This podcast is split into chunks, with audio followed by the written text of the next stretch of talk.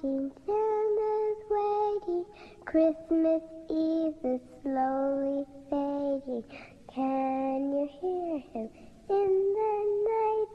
Close the door, turn out the light.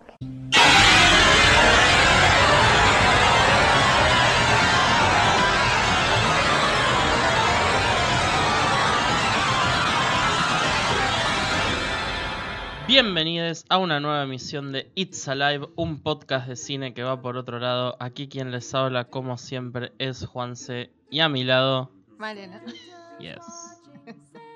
Me estoy riendo ya de antemano de, de las primeras películas que vamos a hablar. Porque es Navidad casi. Casi. Entonces, eh, nada, lo normal era hablar de, de películas que. O sea, teníamos una idea que no vamos a decir cuál es. Porque vamos a hacer un capítulo en el futuro. Pero básicamente la distribuidora de esta película nos recagó porque no se estrenó a tiempo. En cines argentinos decía que se iba a estrenar para ahora, para diciembre, pero bueno. Sí, había un cartel en el Cinemark Palermo de Sí. la película, que era uno de los carteles buenos de la película. Ah, bien, bien. O sea, de los que casi me hacen decir, por ahí no es una bosta, aunque sé que va a ser una bosta. Sí. O no, no O sé, no. es como que tengo un mínimo de, de- de esperanza. No, curiosidad, sí. pero seguro. bueno, dejamos en el misterio para cuando hagamos el capítulo posta. Igual se deben imaginar algunos. Yo siento que se deben imaginar de qué estamos hablando. Así que dijimos, bueno, ¿de qué películas podemos hablar? Y las primeras dos, eh, la primera parte van a ser que propuso Juanse, que yo nunca había visto, o sea, las conocía, eh, porque son conocidas, y son las Silent Night, Deadly Night, la primera y la segunda. Vimos. Vos quisiste ver la segunda. Sí, obvio. O sea, ya sabes por qué. Y las personas que están escuchando esto y la vieron saben por qué la quise ver. Todos están familiarizados con ese clip de 10 segundos que tiene muchísimas views Sí. en YouTube. Sí, siento que hay gente que no sabe de qué es. Como de qué Eh, película es. No, porque. Y ahora vamos a hablar más en detalle, pero excepto los flashbacks de la película original, la película no tiene nada navideño. No. Así que no, es, casi. es muy. prácticamente no. Si vos sacás todo lo que es. No, no, por eso, sí. Es muy difícil Sobre saber todo esa escena, es como no tiene nada navideño. bueno. Por eso. Eh, así que sí, eh, es muy loco buscando sobre Silent Night, Deadly Night, que la primera es del 84. ¿Qué Toda la controversia que hubo atrás, o sea, sinceramente no puedo creer. O sea, un poco visto en perspectiva, puedo decir sí, ok, tiene sentido, pero básicamente la gente estaba indignadísima con, con- con que esta película Sí. existiera. Tip- Tipper Gore levels de indignadísima. Sí, sí, o sea, porque la productora que era Tristar quería hacer un slasher y no sé, había surgido el guion que no sé quién carajo había hecho de Silent Night, Deadly Night, que no se llamaba así, pero como que el concepto era más o menos de un Papá Noel asesino. Y mm, entonces, no sé, querían como conseguir al próximo John Carpenter más o menos, como que tenían esa idea de... Spoiler alert, no Sí. lo hicieron. No, no. Hasta creo que quisieron que Sam Raimi la dirigiera. Mm, Eh, bueno, creo no fue así. Eh, pero terminaron con un señor que se llama Charles E. Sellier Jr. Que el tipo había hecho eh, películas bíblicas, o sea, no sé, como nada que ver. Y también era productor, se dedicaba a eso, eh, productor cinematográfico. Y terminaron haciendo Silent Night, Deadly Night, que en las primeras eh, como screenings privadas como para testear la película, había tenido mucho éxito, pero básicamente porque habían ido adolescentes. y sí. Entonces estaban, sí, Es que es el target de la película Sí. en esa época, por lo menos. A pesar de que como slasher se toma mucho más serio a sí misma que Sí.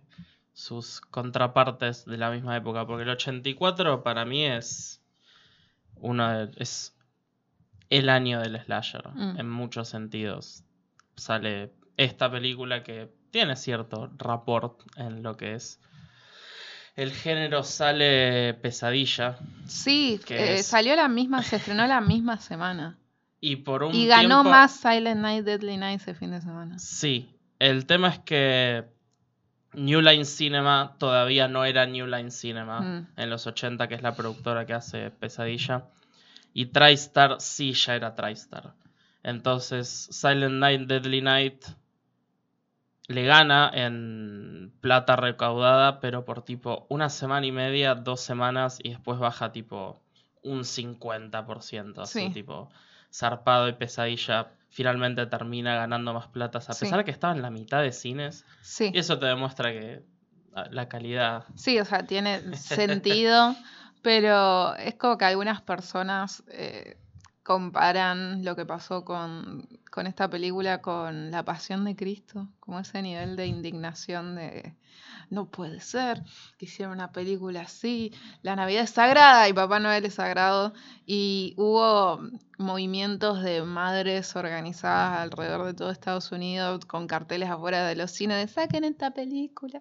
Y no sé, me parece la estupidez más grande del universo. Es que para mí el tema fue ese, que justamente TriStar le puso mucha plata encima, no tanto a la película, no es que la película es súper presupuesto millonario, pero sí a la campaña de marketing, sí a que la película salga lo mejor posible, a ponerla en muchos cines, y eso nada, hizo que estuviera en el mapa, y una mujer probablemente blanca, Sí, son, eran, de, eran todos de blancos. 40 años, de clase media alta, ve en el cine Papá Noel asesino y dice, "Ah, esto va a corromper a la juventud Sí, había un y a los niños y van a hacer que garchen antes de que se casen y que fumen cocaína. Sí, no sé. eh, había un cartel que decía. Eh, ¿qué, es- eh, ¿Qué sigue? ¿El conejo de Pascua? Y yo, ay, por favor, déjense de joder. Y claramente toque". gente que no conocía cine de este estilo, porque cuatro años antes había, había salido Christmas Evil. Claro, por eso los productores estaban como, bueno, ya existe este concepto, no pasa nada. Y una de las historias de la Tales from the Crypt original Sí, también sí, sí, tenía un Papá eso. Noel asesino y Por había eso. salido 15 años antes que esto más o menos. Por eso. Y, pero Y no lo que me pone. absolutamente nada. No, pero lo que me pone peor es que Siskel y Ebert eh, también estaban indignados. Entonces ahí, ahí es cuando digo, bueno, Así que el Anibert nunca en su vida le dieron una buena review a un slasher, excepto capaz Halloween y Black Christmas. Sí, pero estaban indignados con el tema de, Pero de que... estaban indignados con fucking Jason 4, Sí, tipo bueno. zarpado. Y yo miraba la película y es tipo, es Corey Feldman siendo insoportable y Sí. Crispin Glover bailando y cada tanto un machetazo una cara. Sí, sí, sí. Esto no le va a bajar el, el valor a la sociedad. Sí. Y además un, un par de años después le van a dar pulgares abajo a Blue Velvet, así que... Sí, va, no, Ebert. No Siskel. No, Siskel Ebert. como que la defendió. Bueno, no importa. Bueno, a los Highways sí le dieron dos pulgares abajo. Ah, bueno, sí, mm, bueno. No importa. No importa. Eh, pero cuestión que Tristar, uno de los dueños era Coca-Cola. O sea, básicamente la empresa que volvió a reinsertar la imagen de, De Papá, Papá Noel, en sí. los años 30. Y, y básicamente todo el control damage lo trataron de manejar ellos y fueron los que le exigieron finalmente a Tristar como sáquenlo a la mierda de los cines porque esto va, tipo, nos va a afectar económicamente. Es que tengo en la memoria haber visto esa crítica de Siskel a Nivert y que uno de los dos leyó en voz alta los nombres de las compañías que eran dueñas de TriStar. Sí, sí. Y dijo, deberían estar Sí, avergonzados. sí, sí. Para- Shame on you. Para... Eh, y, bueno, y Siskel dijo, eh, la recaudación de esta película está manchada con sangre. ¿Qué dice, señor? Pará, o sea, porque esta película es una tremenda boludez. Mal, no son tipo diamantes africanos. No, no es, una, cosa... Es una película de mierda. O sea, ni siquiera con- comparada con La Pasión de Cristo, que nunca vi, pues no tengo ganas. Mm. Pero, las, o sea, los fragmentos que he visto de las torturas y qué sé yo, ahí sí decís, ay, como Es una película fuerte. numeral y polémico. Hoy en día es muy redundante decirlo, pero digamos que se concentra en los aspectos de la Biblia que no son los más positivos para concentrarse. Pero bueno, em, hablamos mucho de esta película, no contamos la historia de la película Sí, bueno. todavía. Em, brevemente eh, está este muchacho, Billy, Billy, que a una muy, muy, muy joven edad es llevado a un asilo de ancianos a visitar a su abuelo, que parece estar en estado catatónico. Para mí la mejor parte de la película Sí. es eso. Vos sabés que sí. Y los padres como que tienen que ir a revisar algo y le dicen, quédate con el abuelo, Billy. El tipo, bueno, está bien. Sí. Y se van y de repente el abuelo lo mira y le hace tipo un- el monólogo más creepy que se puedan imaginar. sobre, sobre que si el pibe había sido por lo menos un poquito malo en el año, Papá Noel iba a venir a matarlo. Sí. Y obviamente el abuelo vuelve a su estado catatónico cuando vuelven los padres y el pibe está tipo traumadísimo mal. No, ni siquiera. Yo esperaba que estuviera llorando o algo así. No, el nene está como, bueno, abuela. Bueno, pero igual está como... "Ay, Sí, no, sí, sí. nada". Y volviendo para la casa de esta visita, se, la familia se cruza con un Papá Noel, que Sí. ya la película nos había mostrado que había robado una tienda y había matado... Sí, pero había matado a un tipo por 30 dólares. Por qué 30 depresión. dólares. Era malo, malo. Sí, Y el señor Papá Noel ladrón procede a matar a los padres de Billy y dejando huérfano a Billy y a su hermano, que es Sí. un pequeño bebé. Está- sí, y detalladamente mostrando cómo el Papá Noel quiere violar a la madre y Sí. le- se muestran las tetas de la madre. Lo cual es muy importante, que se muestren las tetas de la sí, madre. porque algo que me molesta mucho en las películas es que yo espero un nivel de desnudez mínima de un slasher. Sí, Porque claramente uno de los selling points del género en esa época era vamos a mostrar tetas y aunque sean más soft que esas películas que pasaban en The Film Zone Mm. hace mucho tiempo, vamos a mostrar sexo. Pero toda la desnudez de esta película está asociada a intentos de violación sí. y es tipo... O sea, lo cual entiendo porque tiene que ver con el trauma de Billy y de su personaje y tipo todos los mamos mentales que tiene. Pero eh, sí, eh, qué sé yo. Sí, es medio raro. Y bueno, Billy queda, ahora sí, queda traumatizado Sí. luego de haber presenciado como Papá Noel mataba a sus padres. La inocencia perdida. Sí, se perdi- se perdió la inocencia de Billy para siempre. Y Billy crece para ser un adolescente criado por monjas, Sí, buen mozo, monjas malas. rubio, alto. Hay una que es buena. Sí, bueno, que es Siempre una llega pelotuda, la odio. Sí. sí, sí, la concha de la... La cosa es que en su trabajo nuevo en una juguetería llega Navidad. Justo en Eh, diciembre justo se iba a poner sí. a trabajar. La Dios peor mío. idea de todas. Sí.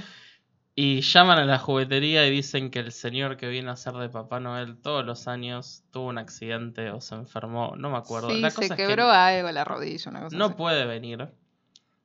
Entonces el dueño le pone el disfraz de Papá Noel a Billy, que Billy ya está con cara de Sí, sí, sí. qué mal la estoy pasando. Y después de terminar el turno de trabajo, eh, uno de los... Parece como que es... Parece el hijo del jefe, pero se dice que es el hijo del jefe. No, me parece que no. Es- No, no, nada que ver. No, no es el hijo. Es, es uno que está ahí medio que le quiere chupar las medias al jefe, pero el jefe no le registra porque Billy, Billy, ese. el alma del- de la sí. juguetería. Hay un montaje específico que muestra que Billy es bueno, bueno, en serio. Sí. Como para contrastar con lo que pasa ahora, que es este personaje nefasto con el que trabaja Billy. Se lleva a la parte de atrás a la chica de la que Billy gusta y la intenta violar porque la flaca no le da cabida. Y Billy está presenciando esto y se Sí. le triguea todo. Y ahí es cuando las tetas son expuestas Sí, por y supuesto. se triggerea La- el recuerdo. de las traumático, tetas de su madre sí. en el momento en que la estaban sí. matando. Y Billy se vuelve malo. Sí, Y empieza un rampage asesino vestido de Papá Noel. ¿Podés creer que el director no podía hacer las escenas de muerte, entonces las tuvo que dirigir un productor? Y viendo el background religioso que tenía, no me. Por eso, será por eso la, la diferencia entre fílmico y, y cinta de la película. No sí, creo. te- no, no, no, no, no creo. Porque vimos una versión como remasterizada, pero que por partes tiene cachos eh, fílmicos. Que parecen de la época. Sí, no sé por qué, no tengo la menor idea. Es extraño. Yo, si tuviera que adivinar, se quedaron sin cinta y compraron otro tipo de cinta. Mm, No, me sé. resultaría extraño porque es una película de los 80, slasher con no mucho presupuesto. Pero bueno, ya de entrada se puede ver que es una película que se toma su tiempo en setear lo que es el sí, personaje pero por de Billy. momentos es larguera. es larga al pedo, Sí. tiene muchas escenas que se estiran un montón y tampoco sigue lo que es la clásica fórmula de slasher en la que te muestran a todos estos personajes que eventualmente van a morir y en algún momento alguien dice ¿qué? ¿no conoces la historia de cara de piedra McCain? Y, y ahí es cuando viene cara de piedra McCain a cagarlos, a matar a todos estos pendejos imbéciles. Sí. O Sino un que- viejo loco al principio que dice, Claro. tengan cuidado. Eh, sí, sí, vos sabés que sí. Que una de las cosas que más me enoja de la franquicia de Martes 13 es que a ese personaje, que ahora se me está olvidando el nombre, El lo, viejo, sí. lo matan tipo en la 2 o en la 3 y yo tipo... "Nee". Encima viejo. lo ponen a narrar el intro de la película que le sigue a la película en que lo mataron, entonces es medio extraño, pero Sí, no importa. mm, bueno. Bueno. Y... No, esta película es como el, el descenso a la locura. Decí lo que dijiste cuando lo estábamos viendo, decilo. Vos sabés que lo voy a decir, te dije que lo voy a decir. Como descenso a la locura, me parece que está mostrado mucho mejor que el Joker. Sí, sí, me chupo un huevo. No, Ya- vengan sí, de a sí. uno. Eh, pero sí, igual de todas formas, no sé si es como muy especial. Entiendo que es especial por todas estas cosas que ya contamos. Y la verdad que eh, a mí me gusta cómo está dirigida, eh, pero después yo no sé si tiene algo más que, que podamos... O sea, porque ponele, Billy entra en este modo trance y no es que es mm, memorable nada de lo que... O sea... mm, el- los peores wine liners del mundo. Punishment. Naughty. Sí, no. Sí. Pero aún así.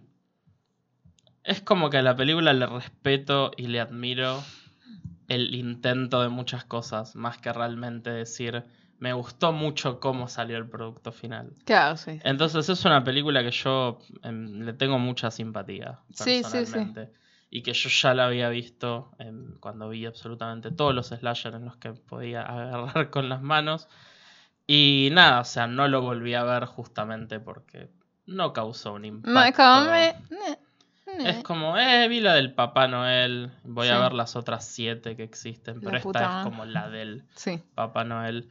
Pero nada, me. Como te dije, me gusta mucho que sea esta estructura distinta a las películas clásicas de Slasher, que ya en el 84 estaban bastante establecidas. Sí. Porque Martes 13 ya estaba por su cuarta iteración. The Burning ya había salido. El mismo año. Harvey sale- Weinstein, esta no me salía. ¿O Harvey no? Weinstein escribió The Burn. La puta madre, bueno. Eh, sí, sí, tal cual. Y me dio mucha gracia porque la película tiene temas que los pasan enteros, parece, de Navidad. Y que yo dije, viéndola dije, Los ojalá. pagamos y maldita sea, los vamos a Sí, usar. y yo tipo, ojalá haya sido original de la película. Y sí, son temas originales de la película. Ah, qué bien. Que el soundtrack también lo tuvieron que retener y no lo sacaron un carajo en el momento por todo el quilombo que se había armado. Puedo estar equivocada, pero creo que Mondo o alguna de estas sellos que sacan soundtracks de películas de culto en vinilo hicieron una edición del soundtrack de Ah, esta película. Puede ser. Pero no estoy segura porque hicieron muchos soundtracks. Sí, sí, sí, sí. sí. Eh, así que sí, es como... mm, ne- ne. Pero la segunda... que primero que Ah, nada... La segunda. Sí, este, los hijos de Remil Puta, Sí. responsables de esta película, Porque no hay otra manera de llamarlos. no, no, no, son inimputables, sinceramente. La, toda la primera mitad, y literal, nos fijamos, es como, ¿para cuánto dura la película? La una hora y media. Una hora y media, sí. Bueno, con 40 minutos, fácil, son todo material de la primera. sí. No es chiste. O sea, yo esto lo había escuchado, pero dije, ah, no sé, como capaz es como en algunas de viernes, eh, de viernes 13, como va, tranquilamente viernes 13 2, donde pasan bastante de la primera, en la primera. Sí, pero son los primeros Pero- cinco minutos. Sí, sí, sí. Bueno, pero que yo en el momento cuando vi viernes 13 2 es como, eh, qué chorro. Es que es ¿Y medio. Es que es medio lo que te decía el, el viernes cuando las vimos, en esa época cuando todavía no era muy conocido el VHS ni muy popular o directamente no existía porque Martes 13.1 sale en el 80 y la 2 sale en el 81-82. En la gente la fue a ver al cine y hace un año que no ve tu película y por ahí no se acuerda y no tenía Sí. forma de verla, entonces había que meter... Esta es del 87. O s- no tiene excusa esta, porque el VHS ya Por estaba eso. tipo... en- Es un hijapute, es Era terrible. tipo household item de nada, todo Estados Unidos. Sí. Y la película sigue a lo que, que es muy ridículo. A Ricky, el hermano de Billy, que en la primera era un bebé. Sí. O sea que no hay chances pero, de que tenga memoria de todo lo que pasó, de lo que le pasó al lo que le- después le pasó al hermano puede ser porque ya era un poquito más grande, pero cuestión que quedó tocadísimo como el hermano. Y, y lo mejor de esta película es justamente Eric Freeman que, que hace de Ricky. Dios mío. Con me- mejor risa que Joaquín Phoenix. en- Vos sabés que sí. Así. Ya. Si vos entras a IMDB a la parte de trivia de la película, el primer trivia bit que hay es Eric Freeman mueve sus cejas de arriba abajo 130 veces en la película.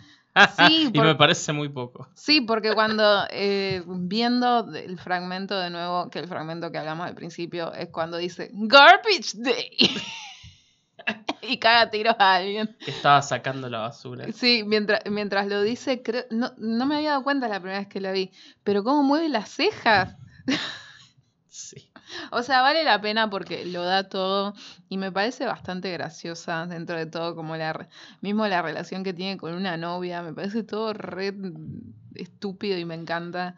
Así que, no sé, como que recomiendo que toda la primera parte la salteen porque no sirve para absolutamente nada. O sea, más si ya vieron Silent Night, Deadly Night, para mí no vale la pena, tipo, mirar por los fragmentos en el medio nuevos que tiene.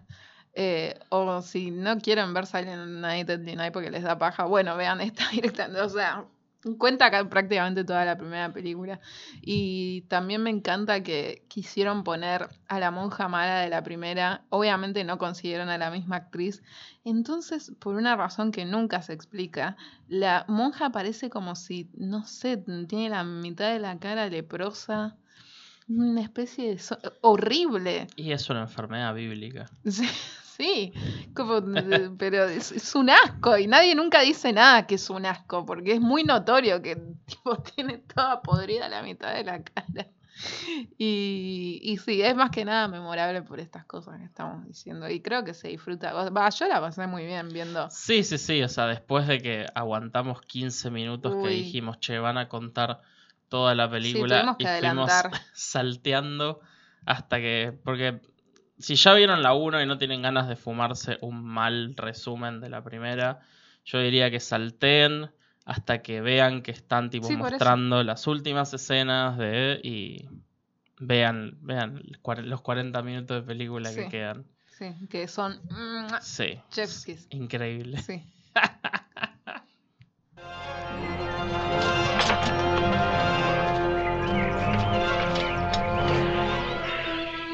Garbage Day! Huh? No!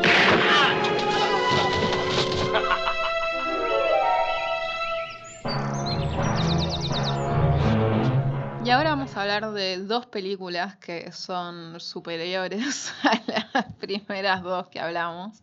Eh, pero igual hay que ser justas y decir que estas películas no tienen nada que ver con el slasher, sino que son más, tienen que ver más con la fantasía.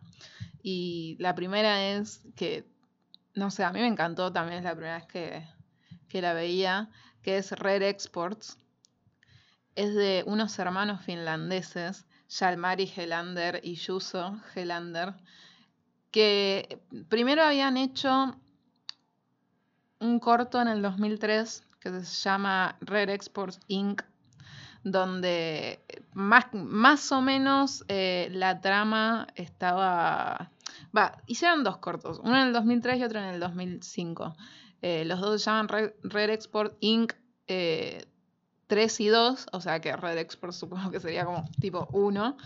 Y mm, si vos los ves son como especies de secuelas de la película. Mm. O sea, lo que me encanta es que esta gente ya estaba recontra manejada con la idea y masticar, la masticaron durante una década más o menos. Sí, porque la Rare Exports, la película full length, es de 2010. Claro, por eso.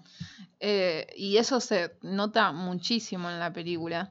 Entonces con, e- eh, con el primer corto medio que lo mandaron a festivales y qué sé yo para ver si podían conseguir presupuesto para financiar una película, un largometraje. Eh, les fue bien como para hacer el segundo corto, donde explora un poco más las reglas de, de estas criaturas que ahora vamos a pasar a explicar bien de qué trata Red Exports.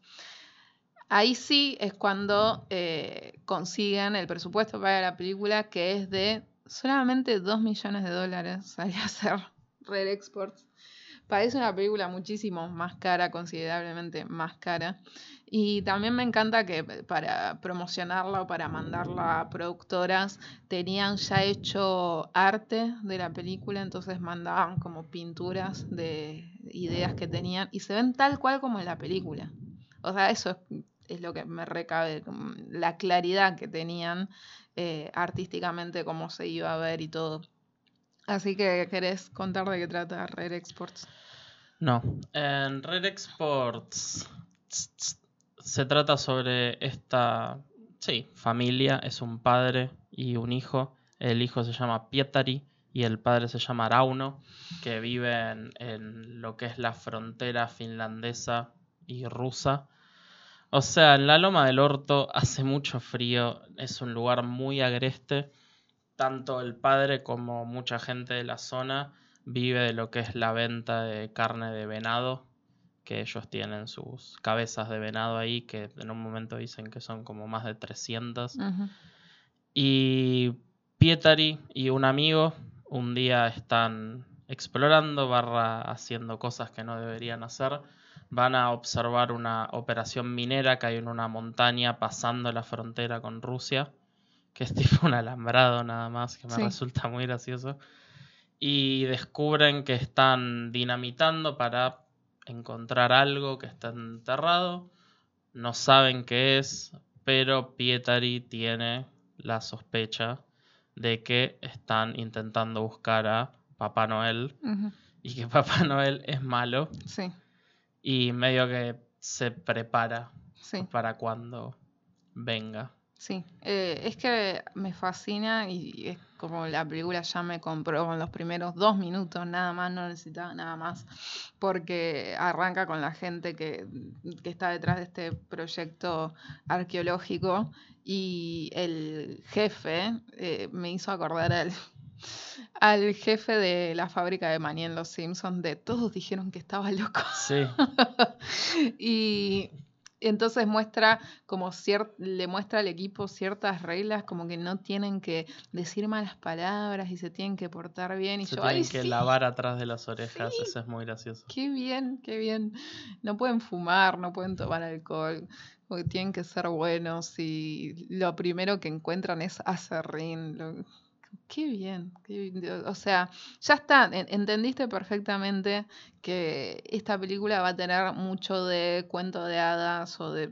Pero lo hermoso es que se toma en serio la película. Sí, O sea, no es que, ay, sí, es una boludez esto que estamos haciendo, es re ridículo. Sí, es re ridículo el concepto. Pero justamente funciona porque está tomado en serio.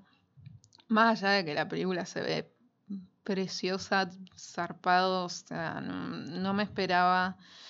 O sea, porque vos eh, como lees la trama y sabes que estuvo en festivales y qué sé yo, entonces capaz, no sé, tenés, eh, prejuzgás, entonces crees que tal vez no va a ser... Lo, lo digo también porque hay, o sea, la, festividad que más películas tiene en su haber es Navidad. O sea, hay un sinfín de porquerías de Navidad. Entonces, o sea, no esperas que sea algo tan único y original, porque eso es lo bello de Rare Export, que es re original. O sea, yo en ningún momento como decía, "Ah, bueno, ahora va a pasar esto, o va a terminar de tal manera. O sea, no, todo el tiempo te, te estás sorprendiendo con cosas nuevas. Sí, para mí también la claridad de la idea del proyecto se nota mucho en la duración de la película, que si vos sacas los créditos, estoy casi seguro que la película dura una hora y cuarto, una hora y veinte. Sí. Es muy corta. y Una hora eso- 24. Una hora veinticuatro, con créditos. Que son medio largos, si no me equivoco, que duran como 5 minutos. Que eso para mí es, una, es un claro hecho de que tenía muy bien pensado y muy redondeado el guion y dijeron vamos a hacer esto y no le vamos a poner nada para alargarla, que dure más o lo que No, tenga que porque durar. en los No. cortos hasta eran los mismos actores. Mm, Este, inclu- incluido el actor de Pietari, que en el segundo corto de tener cinco años, con una cosita chiquita. Eh, entonces sí, o sea, era algo muy, no sé, trabajado, pero entre la misma gente y que sabían lo que querían y, y lo hicieron. No sé, es como... eh, Es, para mí es muy difícil lograr hacer una película de Navidad memorable, porque hay tantas. Entonces, que esta película, eh, para mí tranquilamente, eh, puede estar en la lista de películas para ver en Navidad. O sea, Es que mi última nota de la película fue gran película para ver en Navidad. sí, sí. Realmente lo es, porque se siente como un cuento de Navidad también. Tanto la estética como la fotografía y el diseño de producción y el hecho de que sea tan corta y la manera en la que está estructurada la historia. Si vos me pones, si vos a la película me agregás tipo un viejo narrándole esta historia a un nene en una cama tipo de Princess Bride, en ningún momento me parecería ex- extraño en el sentido de que siento que esto es- está escrito como un cuento, Sí, no está escrito como una película. sí, pero aparte tienen toda esta atmósfera y sensación como palpable de que es una historia que la hizo gente de esta parte del mundo.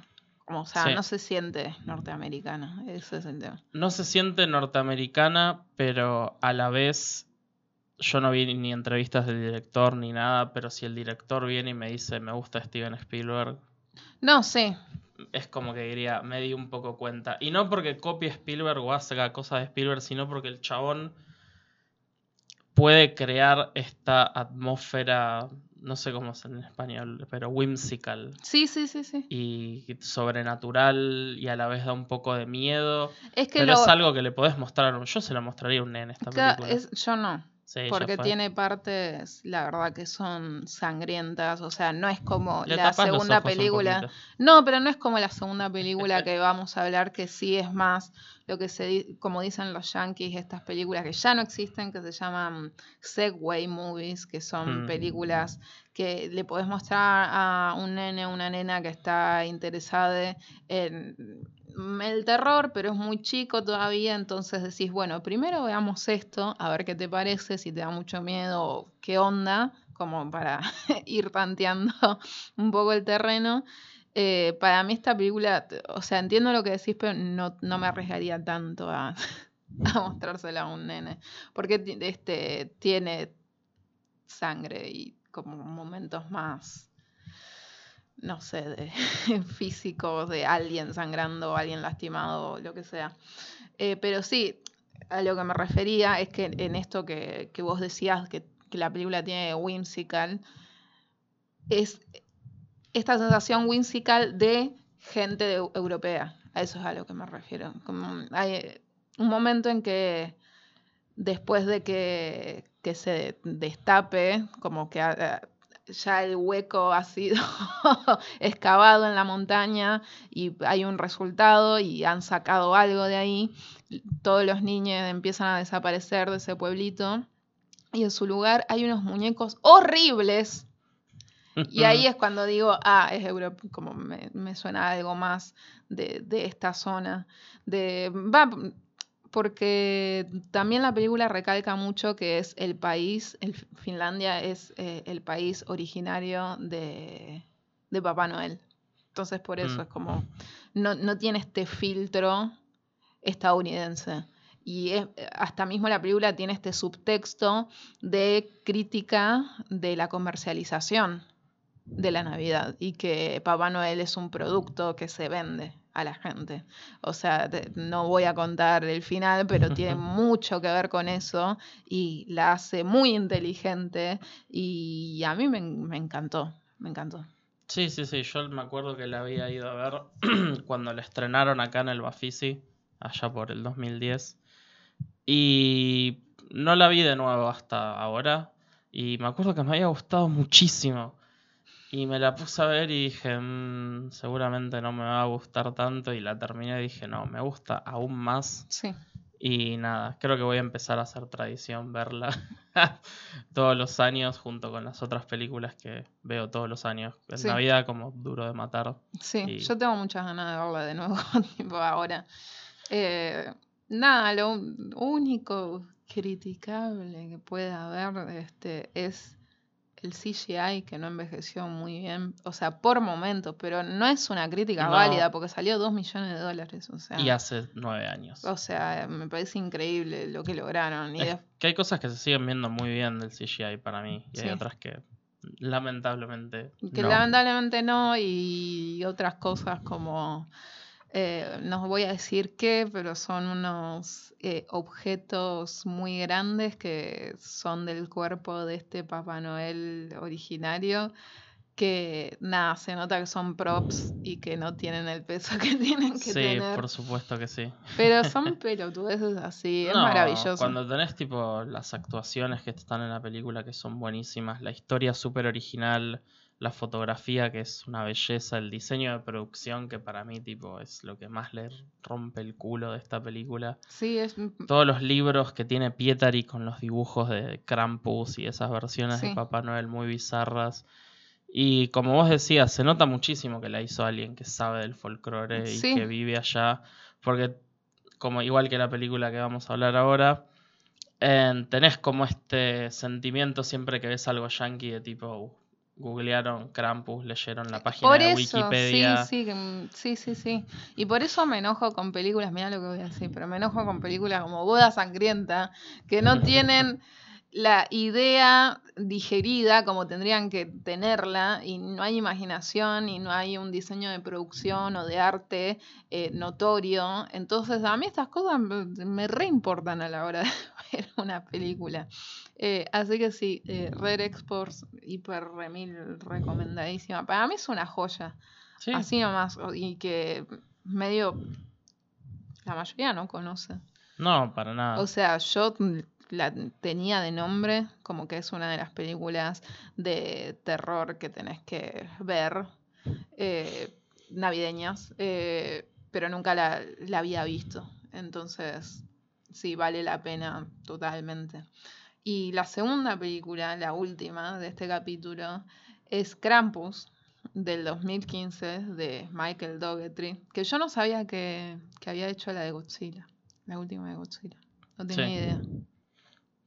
No está tan buena. No, me imagino. Excepto cuando están los monstruos. Claro, obviamente. Que Sí, está sí. tipo. Es la mejor película del mundo. Claro, sí. Tuvo que haber sido todo O eso. sea, el top 10 mejores 15 minutos del año del cine para mí es tipo. Claro. Hay unos 15 minutos de Godzilla King of the Monster que es todo lo que quería en mi vida. Lástima que el resto de la película es medio una bosta. Pero el señor sí dirigió otra película que a las dos nos gusta muchísimo. Sí. que es Trick or Treat. Y ya cuando sale Trick or Treat y yo veo el cartel y veo a este nene y veo la tipografía, dije, la voy a ver porque soy una rata asquerosa, tengo 15 años y no tengo nada mejor que hacer. Y la vi y me acuerdo que dije, esto es algo distinto. Sí. Esto es algo bueno dentro del género. Me acuerdo que en esa época no solía ver películas nuevas de terror muy buenas. Tenía que, de pedo, alguien que me dijera, che, mirá Mean Creek o che, mirá... Ahora no se me ocurre algo de esa época, pero película X película buena. que está buena, decente de esa época. Y la estaba viendo y fue tipo, wow, esto está buenísimo. Y hasta las partes donde dije, uh, capaz hacen esto y lo hacían, era tipo, ay, lo están haciendo tan bien. Sí, yo la vi hace dos años recién, Trick or Treat. Y mientras la vi era como, ah, esto es simpático, me gusta. eh, se nota totalmente que el espíritu de Halloween, que está muy bien encarnado en todas las historias. Y era como, sentía eso, como, ah, bueno, sí, está, está bueno, pero hasta ahí, hasta que llega al final. Y ahí es cuando dije, ah, es como una obra maestra, más o menos. Trick or treat. Sí, entonces cuando me dicen, che, este chabón va a hacer una película de terror de Navidad, Sí. yo dije, ok, yo compro. Porque vos ves Trick or Treat y es el avatar de, la, de Halloween. Sí, es sí. la representación de Halloween, el Halloween, el abstracto de Halloween hecho película, 100% real, tipo increíble. Entonces el chabón dice, voy a hacer algo de Navidad. Y yo, por lo menos que se vea bien, ya era obvio. Sí, Era como, ok, esto se va a ver increíble. Y la verdad es que se ve increíble. sí, A mí me gusta muchísimo el diseño de producción de esta película. sí. Y sobre todo porque encarna la Navidad eh, engan- con este sentimiento de histeria colectiva que genera la Navidad, o sea, porque Red Exports está despojada de todo eso y hasta, justamente como dijimos, cri- critica cómo está vendida la Navidad y que es como más que nada capitalismo puro. Y, y Doggett lo muestra eso en esta, porque bueno, Sí, es arranca. estadounidense. Sí, sí. Arranca con eso. Los créditos arrancan con una secuela, una secuencia en stop motion de una estampida de gente entrando a un supermercado para comprar todos los regalos de Navidad Sí, en oferta, cagándose a piña. cagándose a piñas, pisándose, Sí, empujando a niñes. sí. Y eso ya establece el tono de la película. Me, encan- me, encan- me encanta la intro de Krampus. Sí, sí, sí, es muy bueno. Y la película es sobre Max, un chico que en mi opinión entiendo que la intención era que esté en el límite de, de edad en donde, bueno, ya un poco dejas de creer en Papá Noel, pero para mí ya está un poquito crecido.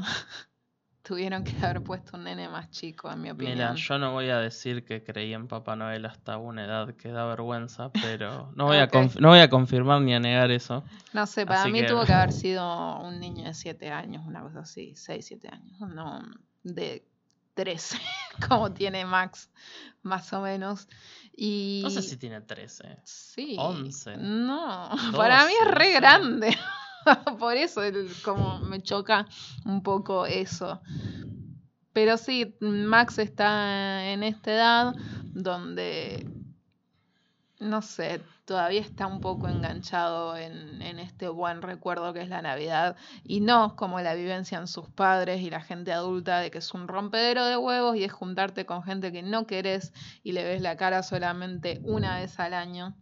Eh, y escribe una carta para Papá Noel pidiendo todas cosas positivas para la familia y qué sé yo. Hasta que llega la familia y es la gente más nefasta que se te pueda cruzar por la cabeza, pero a la vez me gusta que de todas formas muestra las fallas dentro de la familia de Max, como no es una cosa perfecta, que digamos. Pero sí, la familia de parte de, o sea, es la familia de la tía de Max por parte de la madre.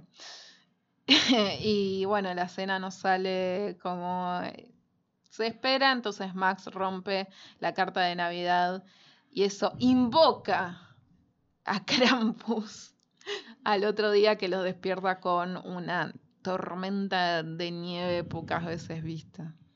Y ahí es cuando se desencadena todo.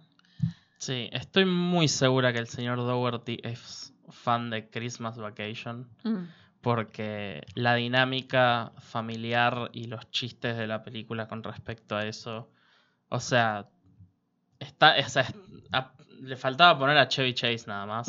Era tipo la misma, la misma familia de mierda con todo este lado de la familia súper rancio. Eh, yo creo que una de las partes más fuertes de la película es el casting.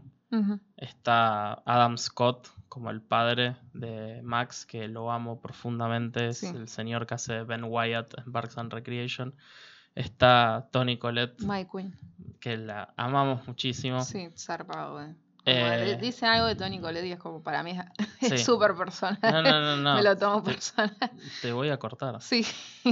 En el tío rancio es Ed Kochner o Kochner, nunca sé Sí, cómo se Sí, pronuncia. David Cot- David, eh, David Kochner, que siempre hace personajes rancios Sí, de, o turbios o de babosos. sí. derecha. Mm, Sí. sí. Votante de Trump. eh, Exacto. Pro armas. Sí, acá hace justamente de eso, de un redneck. Después está Alison Tolman es la Alison mujer. Tolman, la mujer de Kochner, que, Que yo solamente la tenía de Fargo, de la serie Sí. Fargo. Y después está Conchata Ferrell, que hace Sí. como la tía de Tony Colette, ¿es? No, es como No. la hermana de la madre de ellas. No, es la. No, es sí, es tía de Tony Colette. de Tony y de- Colette, y que es tipo la más forra de Sí. todas. Y después todo este lado de la familia impresentable tienen como cinco pibes más o menos. Está hay dos hermanas. Son, tre- son cuatro. Sí, Sí. dos hermanas que el padre las trata como si fueran pibes. Sí, me parece muy gracioso. Las viste como pibes, tienen el pelo corto, están todo el tiempo sí. hablando de Puede que no envejezca muy bien el chiste. Sí, no, por supuesto que eh, no. pero y, no sé, está hecho de cierta manera que resulta gracioso. Después está un pibe que lo único que hace es comer y no habla. Y Sí, tipo, o sea, por, por eso es eh, que toda la sensación de la película recuerda películas de los 80, porque Sí. hace este tipo, construye a los personajes de esta forma un poco incorrecta, que ya no se da tanto eso, o, o que tienen este perfil tal vez un poco unidimensional. Eh, pero no solo eso, sino que también la película es, como habíamos dicho antes hablando de Red Exports, que es una Segway movie, entonces recuerda películas como Gremlins, ese tipo de cosas, o The Gate, un poco, no sé, siempre re- referencian como inspiración a Poltergeist, ese estilo de película que ya no, no, no existen. Sí, también hasta cierto punto, vos decías Gremlins y también tiene, va por el mismo lado películas de Full Moon Pictures, como Puppet Master Sí. o... ¿Cómo se llama esta de los vampiros? Se llama algo así como este, Subdivisions, es un tema de Rush Subdivisions, no se llama Subdivisions la película, pero es como especies involucionadas, una cosa así. Bueno, Sí, Cositas pequeñas que Claro. van corriendo y matan gente. sí. Porque Krampus no hace lo que sería la primera ofensiva en la película, sino que están todos estos monstruos distintos que todos tienen que ver con algo navideño Sí, y están todos buenísimos. sí, y la mayoría eh, son em, prácticos. Sí. Es- hay un Jack in the Box, Sí. hay galletitas de. El Jack in the jengibre. Box es la cosa más asquerosa. Es horrible. O- es horrible. Es horrible. El diseño, no la gente que lo diseñó es como. Y es el- un títere y que requiere ruido. tres personas para manejarlo. Es un asco. Es horrible. y tipo, me encanta porque la gente dice, ay no, pero porque el CGI se ve mejor, lo cual me parece una locura. No, no. Pero no solo para mí lo práctico funciona mejor, sino que también le sirve a los actores. Tipo, este, Alison Tolman dijo que les llevó casi todo un día hacer ese momento de la reacción de, de Jack in the Box y dijo, para mí hubiese sido agotador si adelante mío hubiese tenido una pelotita verde y tengo que reaccionar a algo que no existe. Pero no, estaba reaccionando a este monstruo asqueroso, como de casi dos metros, que se estaba tragando a mi hija. Eh, entonces eso también es lo mágico y se siente directamente como una película de esa era y no se siente como algo reciclado como se está haciendo ahora. O sea, no es la cagada de Stranger Things. Sí, No, odio nada. Stranger Things, sorry. No me gusta. Porque básicamente es un guiño constante a, ¿te acordás de esto? Estaba bueno, ¿eh? O de tratar de invocar eh, esta nostalgia a gente que ni siquiera vivió esa época. O sea, en cambio no, esta película es, eh, tiene la naturaleza directamente de película de los años 80. Sí, a mí tampoco me gusta Stranger Things. Solo la primera temporada. Sí. Porque no era tipo 80s, era como algo que pasa en los 80. Sí, sí, pero tenía pelotudeces como, mirá, el guardia está leyendo Cujo. No sé. Sí, mm, pero no me molestaba tanto Sí. como en la segunda o la tercera, que es Sí, tipo que la cáncer, peor. es o tipo sea, lo peor que vi en el año de coin- televisión. coincido en eso porque vi bastantes películas, eh, películas No. capítulos de, de Stranger Things. No terminé la primera temporada, pero vi varios capítulos. Y después, no sé, se me ocurrió sin terminar la primera, ver el primer capítulo de la segunda y fue, ¡no! y la sí, saqué a la sí, mierda. sí, sí, me pasó exactamente lo mismo. La verdad se vino muy colina abajo. Pero volviendo a Krampus, la muñeca esa, el ángel que vuela también. o sea, imagínate la manera en la que saltás cuando la cucaracha empieza a volar. Sí. Imagínate que esa cucaracha es tipo una muñeca con alas, con cara turbia, con dientecitos. Tiene una que hace lengua como de un metro, Sí, la- súper la asquerosa. puta madre. Sí. O sea, creo que el diseño más choto es el oso. Solo porque No, es para un mí- oso con No para, dientes. no, para mí el robot. El robot también. Como que no se siente tan eh, como que va en el grupo de, de las otras películas. Pero aún así. Igual me hace acordar un poquito, sí, ahí, a pequeños bien. guerreros. Es como bien, bien, bien. Sí, sí, sí, no. Y lo que más me interesa de Krampus y que si bien me gusta más Trick or Treat, creo que Sí. esto lo hace sí, mejor sí. que Trick or Treat, que es Trick or Treat, como yo dije, se siente como el avatar de Halloween. Pero para mí Krampus mete la suficiente creatividad como para decir esto es algo único y agarramos este lore y lo hicimos nuestro. Y para mí Trick or Treat solo hace muy bien cosas que ya existen. Claro, sí. Es como cuando escuchas el cover de una banda y decís, wow, realmente they made it its own. Sí. Bueno, para mí hizo eso con la Navidad, Sí. que es el único aspecto que me parece mejor. Sí, igual Trick or Treat, o se- o sea, creó un monstruo que es No, por Halloween. o sea, supuesto. como Es- eso también. Sí, sí, sí, es un icono del cine de Sí. género. Y hay una escena en Krampus que a mí me sigue volando la cabeza, que es donde la hija de la familia de Tony Colette sale a buscar al novio que vive como a cuatro cuadras, una cosa así, y la persigue Krampus, pero no es que la persigue atrás de ella, no, como que va corriendo en los techos de las casas Sí. y el sonido de esta película, o sea, cómo se escucha cuando el bicho cae con Las- todo el peso. Las pezuñas y las cadenas. Sí. hacen- O sea, las pezuñas, las cadenas en contacto con techos. de- de- Con nieve. todo. maravilloso. Sí, Sí, el diseño de sonido de producción de la película está muy bueno, la es verdad. excelente. Y también cabe destacar que otro de los miembros de la familia que no nombramos es la abuela de Max, Sí, que es una inmigrante alemana que casi no habla inglés, sí. o por lo menos se hace la que no habla hace- inglés. eso es Ese chiste esto me es- dio gracia, Eso es buenísimo. Que ya había tenido un encontronazo con el Krampus cuando era niña. sí. Y este O sea que la encontronazo exposition la hace la vieja. se cuenta en una secuencia animada que para mí está buenísima.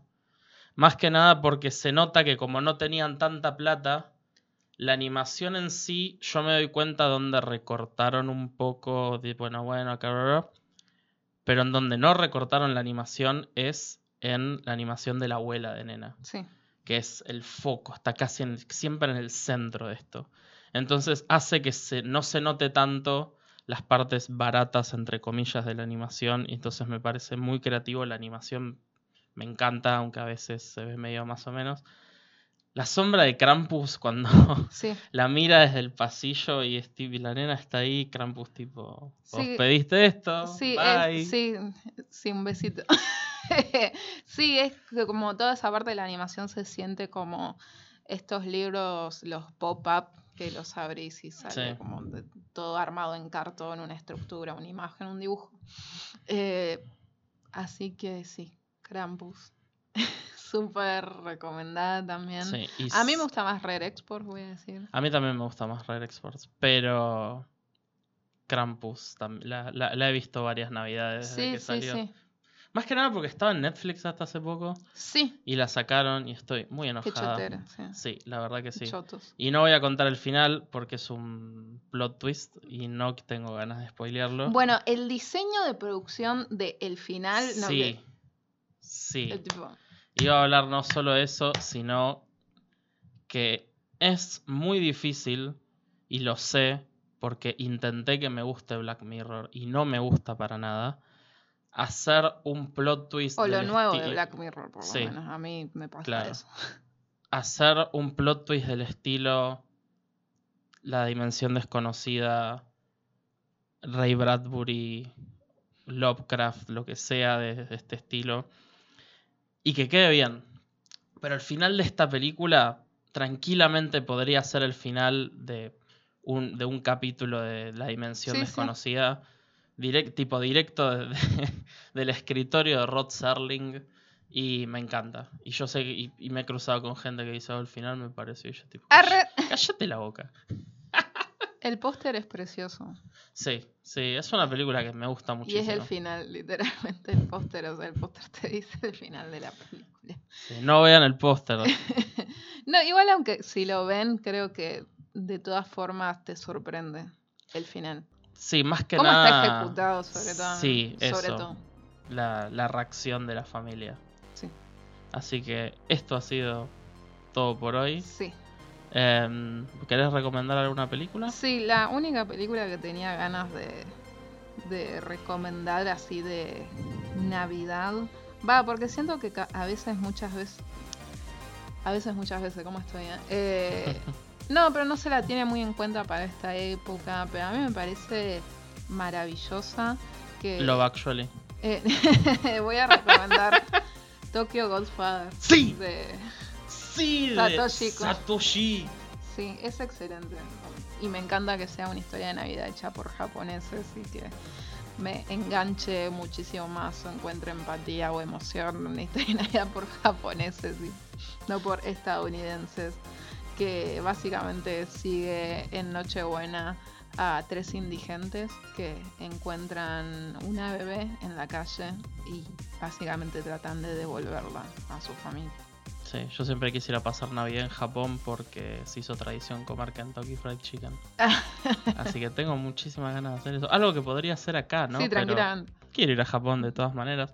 Eh, yo no había pensado recomendar ninguna película realmente porque las únicas que se me ocurrieron eran como... Pero voy a Qué cerrar bello el... es. Sí, qué bello es. Que me gusta, ¿no? A mí me encanta. sí. Por eso. Pero lo único que voy a decir es que, porque sigo gente, y sigo viendo gente en internet que dice que no, y el director mismo salió a decir que sí, así que voy a cerrar el programa diciendo, Duro de Matar es una película de Navidad, la veo todas las Navidades. Si no vieron Duro de Matar por alguna extraña razón, véanla y vean la 3, pero la 1, que es la que pasa en Navidad. Así que esa es mi recomendación de la semana. Bueno, eso ha sido todo por hoy. Ojalá la pasen muy lindo con sus seres queridos. Comiendo mucho mantecol. Que no sea una tortura como en Krampus, encontrarse con la familia. Sí, no tiren petardos. Sí, please. Tipo, ya está. Compren estrellitas y si el nene está muy jede, un par de chasquibum, pero Y listo. sí, que no le tiren chasquibum a los animales de la casa. No, no, no. Feliz Navidad y nos vemos para Año Nuevo, para antes de Año Nuevo. Antes de año nuevo, sí.